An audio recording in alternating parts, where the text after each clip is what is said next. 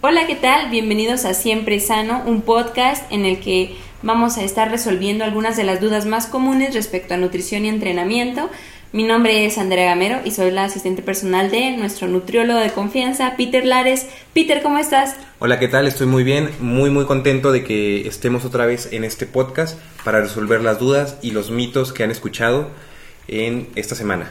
Bueno, pues como pudieron notarlo, el podcast pasado tuvimos un eh, invitado especial y vamos a estar tratando de pues ir diversificando y semana tras semana trayendo temas nuevos y si el tema lo permite y se presta para que exista un invitado, pues no duden en proponernos. Si ustedes también que están ahí tienen alguna sugerencia, pues se aceptan, ¿verdad? Peticiones. Claro que sí. Bueno, pues eh, estas dudas que seleccionamos esta semana también son bastante variadas. Las dudas que tuvimos la semana pasada estuvieron relacionadas con entrenamiento por el invitado que tuvimos, pero esta vez decidimos pues tomar algunas variadas, ¿verdad? Entonces, ¿qué te parece, Peter, si vamos con la primera duda? Claro que sí, ¿cuál fue? Manteniendo también el anonimato de esta persona, nos pregunta eh, cuáles son los peligros y si es que sirven o no algunas raíces y tés medicinales que son empleados como remedios para bajar de peso efectivamente. Estuvo muy larga esa pregunta, pero se refiere a, pues ya sabes, esos consejos que de repente te da la tía, te da la mamá, te dan los amigos o a veces peligrosamente se encuentran en internet, que abundan los blogs estos en los que pues te ofrecen un estilo de vida que parece ser alcanzable en un par de días. Entonces, pues hay un montón de tés y, de, cosas esas que pues a lo mejor sirven, a lo mejor no. Así que pues tú dinos, Peter, ¿qué opinas al respecto?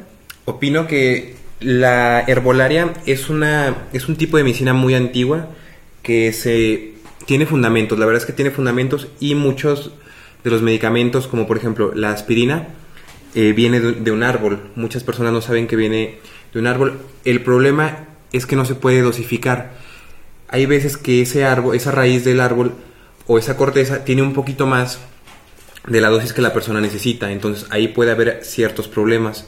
Lo mismo con lo que son las raíces para bajar de peso, como lo son los diuréticos o como lo son los, laxantes.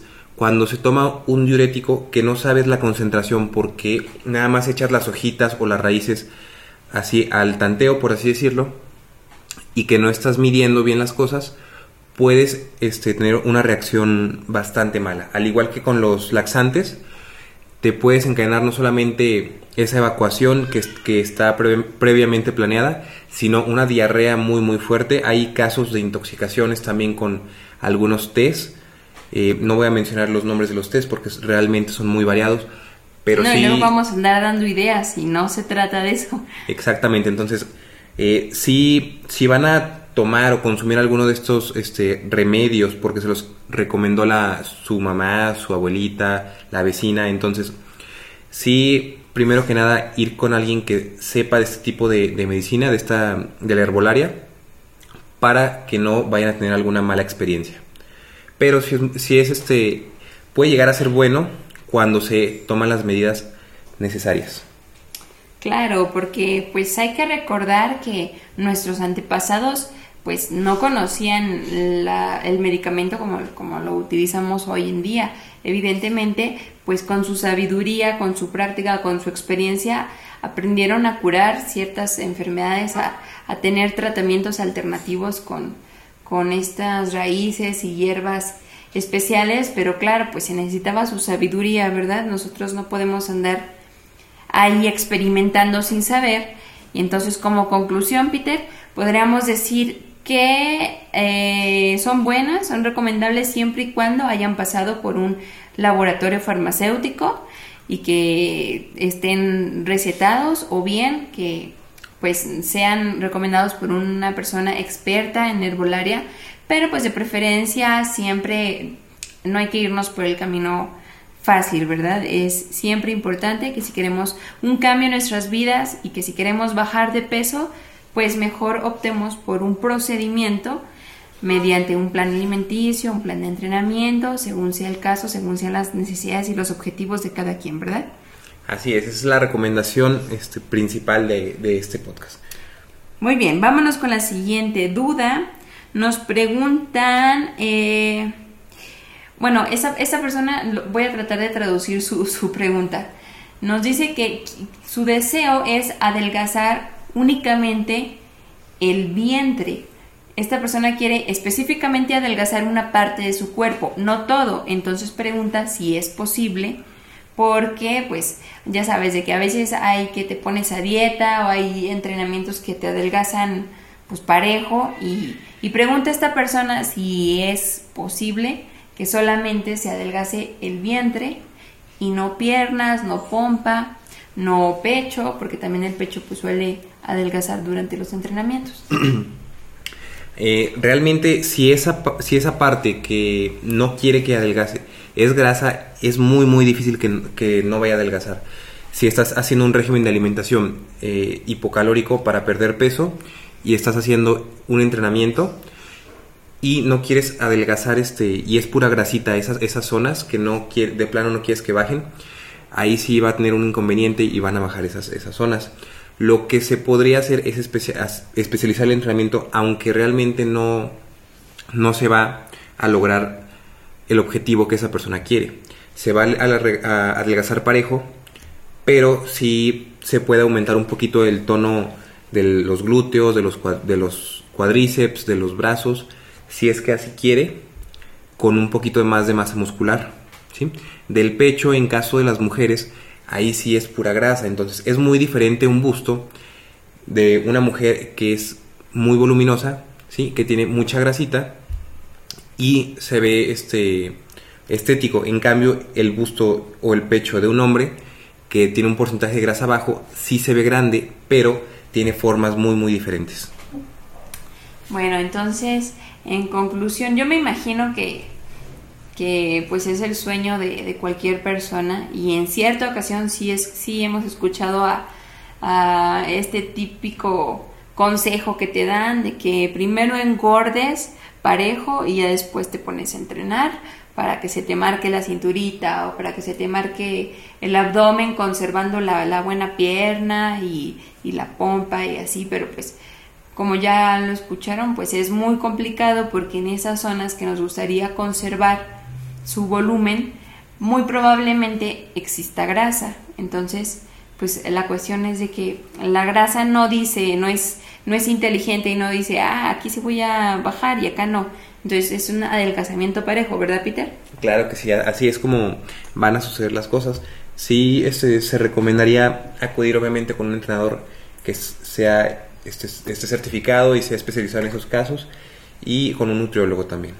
Claro, y qué mejor que pues ese volumen que a ti te gustaría notar, ya sea en brazo, en pierna, en, donde a ti te gustaría, según los objetivos que tienes, pues qué mejor que en lugar de grasa, eh, que no tiene definición, que probablemente tenga celulitis, pues qué mejor que sea músculo, ¿no? Entonces, pues no hay que ser flojos, hay que trabajarlo y hay que acudir con un especialista. Y ya saben, pues acá está Peter a sus órdenes para quien quiera mantener la figura que, tiene en mente. Y vámonos con la siguiente pregunta. ¿Cómo ves, Peter?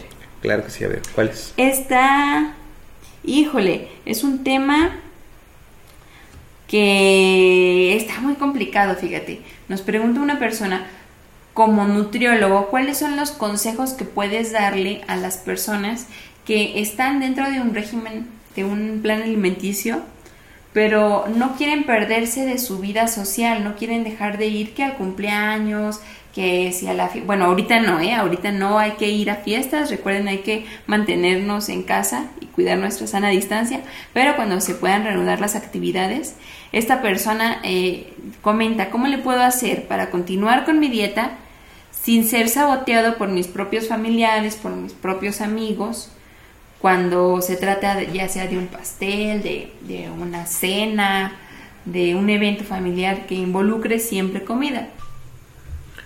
Muy bien, este es un tema muy importante, ya que a veces un plan de alimentación o los objetivos del mismo se ven mermados cuando son invitados las personas a eventos que no están planificados o las mismas este, personas van a alguna convivencia con sus familiares o amigos en donde se ve involucrada más alimento de lo que está contemplado, como un pastelito, una cena, vino, la cerveza, cualquiera de esas cosas aporta calorías y nos va a hacer salirnos de nuestro régimen de alimentación. Es algo muy importante hablar con los familiares o amigos y hacerles quedar en claro que cuando alguien tiene un objetivo tiene que fijarse una meta y seguirla, aunque también es muy importante darse cuenta que por un día de salirse del plan de alimentación no van a fracasar, no van a ponerse gorditos, por así decirlo, por un día que comer una hamburguesa, una pizza o un pastel, pero tampoco por un día que coman una ensalada o que coman un juguito verde van a adelgazar de más, ¿sí? Entonces, ni un día de dieta te hace saludable, ni un día malo te hace un gordito, ¿sí? Entonces, hay que cuidar ese aspecto, pero también hay que cuidar que no se salga de, de control lo que son las saliditas sociales o familiares una a lo mejor cada 15 días, cada mesecito, está bien, un cumpleaños, un bautizo, unos 15 años, lo que sea, está bien, pero ya si es cada fin de semana, a lo mejor sí puede eh, mermar el objetivo de esa persona, ya sea si es bajar de peso o aumentar de masa muscular.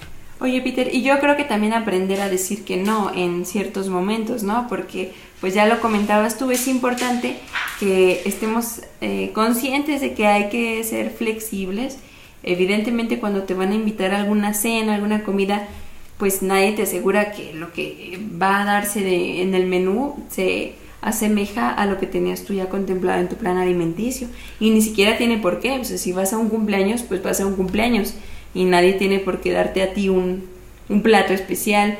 Pero pues como tú lo dices, eh, me imagino que es un poquito el caso como con las personas que no toman y no por eso van a dejar de perderse de la convivencia con sus amigos, con sus familiares, cuando pues en sus manos está decir, no, pues gracias, no tomo, este, pero eso no va a impedir, impedir que me la pase bien con ustedes, que estemos aquí cotorreando. Yo creo que algo similar es lo que comentas con, con los alimentos, o sea, que exista un control, porque a pesar de que pues con un, con un día que le digas que sí al pastelito, pues como dices, no vas a engordar, pero a veces se juntan todos los cumpleaños en un solo mes y es más complicado pues lograr tener un equilibrio. Entonces, pues en conclusión podríamos decir que sí ser flexibles, pero también es importante no perder de vista nuestros objetivos y yo creo que las personas más cercanas a nosotros saben que nos estamos cuidando y que sí necesitamos de su apoyo. Vamos a la siguiente pregunta, Peter, ¿qué te parece? Muy bien. Es un tema bastante controversial, a ver si no nos metemos por ahí en algún problema. Eh, nos pregunta esta persona si la leche de vaca es mala. La leche de vaca por sí sola no es mala, o sea, hay muchas personas que la, que la consumen y no tienen ningún, ningún problema. El problema es cuando las, esas personas tienen deficiencia de, de una enzima. Esa enzima se llama lactasa, que es la que se encarga de romper o desdoblar esos carbohidratos para que sean previamente digeridos. Otro detalle es que conforme va pasando el tiempo, van pasando los años en nuestro organismo en, o nuestro metabolismo, se va perdiendo la cantidad de esa enzima.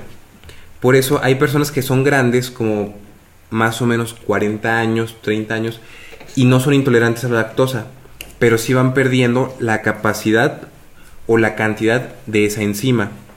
Entonces, pueden tomar un vasito de leche de 200, 250 mililitros y no pasa nada. El problema es cuando se exceden y consumen dos, tres vasitos y ahí sí van a tener un problema como diarrea, flatulencias. Entonces, sí hay que cuidar esas cosas.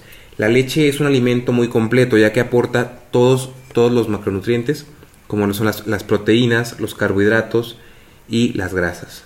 No se puede vivir solamente de leche, pero sí nos da un gran, un gran este, aporte de, nutrientes. Oye, Peter, mencionabas que a pesar de no ser dañina, eh, a las personas mayores de 40, 50 años ya les comienza a afectar un poquito en el estómago la leche. Eh, ¿Tendrá esto algo que ver o está relacionada con, con la descalcificación? Porque pues también a esta edad comienzan las personas a requerir un poquito más de calcio, ¿no? Así es, a esta edad, ya sea este, en la mujer o el hombre, en la mujer más este, fuertemente la descalcificación, pero no tiene realmente nada que ver con el hecho de que perdieron esa enzima. El calcio se puede obtener a través de otros alimentos, como lo son este, la tortilla de maíz, las semillas como el alpiste, este, y muchos, muchos alimentos más. La descalcificación viene por deficiencia de este mineral y por la falta, incluso cuando hay este mineral, falta la absorción del mismo, ¿sí? ya que hay algunos quelantes este, que no permiten que este, este mineral sea, entre a los receptores del organismo. Ok. Bueno, pues entonces nosotros somos equipo de leche o no te gusta la leche, Peter? Claro que sí. En, el, en las dietas que manejamos se llegan a manejar lácteos o leche este, como tal. En personas que son vegetarianas o volacto-vegetarianas o veganos también se llegan a manejar lo que son los, las variaciones de esta bebida, así como la llamada leche de almendra, leche de chícharo, ¿sí? leche de nuez, todos estos tipos de, variaciones se pueden incluir en un plan de alimentación. Sí estaría bien que sean calculados este, conforme el objetivo de la persona. Claro, entonces en, en gusto se rompen géneros, no estamos peleados con la leche de vaca, pero si a ti te gusta alguna en especial, por decisión eh, te has vuelto vegano o por eh, malestar prefieres decirle no a la leche de vaca, pues en las dietas, en los planes nutricionales, pues hay otras opciones. Vámonos con la última pregunta, Peter, ¿qué te parece? Muy bien. Esta, ah, fíjate, esta está muy interesante. Eh, Recuerdas que al principio mencionábamos que si por ahí alguien tenía algún invitado que, que, quería proponer, pues era libre de mandarnos mensaje. Fíjate que esta es sobre, pues, cuidado de la piel. Nos preguntan eh, por qué cuando como nueces, frutos secos, etcétera, me salen espinillas en la cara. Esto puede ser por la cantidad de grasa que aportan estas nueces o, semillas o frutos secos, como le llama esta persona. Lo que pasa es que hay unas glándulas en nuestro cuerpo, son glándulas sebáceas, las cuales se encargan de transportar grasitas. Entonces, cuando se excede la cantidad de grasa, pueden llegar a brotar lo que son las, espinillas. Sí me gustaría invitar a una amiga mía para que hable un poquito más del tema. Y si son gustosos de escucharla, pues me gustaría que lo dijeran. Es una cosmetóloga ah, y también hay otra invitada que podría ayudarnos mucho, que es una médica especialista en medicina estética. Oye, ¿podemos saber sus nombres o hasta que nos confirmen la invitación, la asistencia? Me parece mejor hasta que nos confirmen su asistencia. Bueno, si nos están escuchando ya saben que son las próximas invitadas al podcast. Entonces, eh, bueno, pues en conclusión, no es que te hagan daño, sino es una reacción completamente natural, hay que saber dosificarlas, hay que saber de cantidades y para eso, pues siempre ir de la mano con tu nutriólogo. Entonces, Peter, pues eso fue todo. ¿Cómo te sentiste? muy bien y muy alegre de que sigan compartiéndonos sus dudas y que sigan teniendo esa confianza como para convivir con nosotros. Claro, recuerden que no hay ninguna duda tonta y no se preocupen, a veces vamos a estar leyendo algunas muy extrañas, muy psicodélicas y otras que quizás ustedes también ya han tenido eh, esa duda y dicen, ah, mira, yo también me preguntaba eso. Así que pues estén muy al pendiente, vamos a tener más invitados, ya lo prometimos, ya vamos a quedar aquí con esa deuda. Así que estén bien al pendiente. Recuerden que pueden seguir a Peter en redes sociales como Peter Lares Nutriólogo. Lo encuentran en Facebook, lo encuentran en Instagram. Y pues nos vemos a la próxima. Nos vemos y que tengan una buena semana.